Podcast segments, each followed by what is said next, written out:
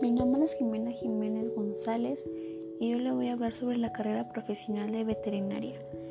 Lo que se necesita para entrar a la carrera de veterinaria es comenzar con una licenciatura en ciencias o incluir cursos como biología, química, anatomía, fisiología, zoología y ciencias en animales.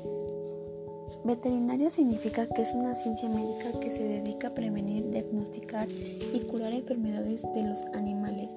La carrera de veterinaria dura de 5 a 6 años dependiendo de la institución donde se curse.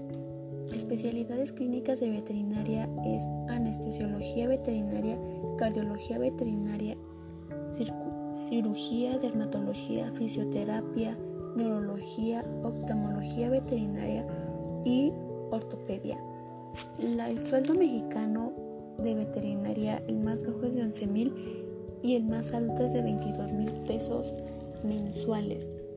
La importancia de veterinaria es que permite erradicar cualquier enfermedad que afecte a las especies de animales y zoonóticas.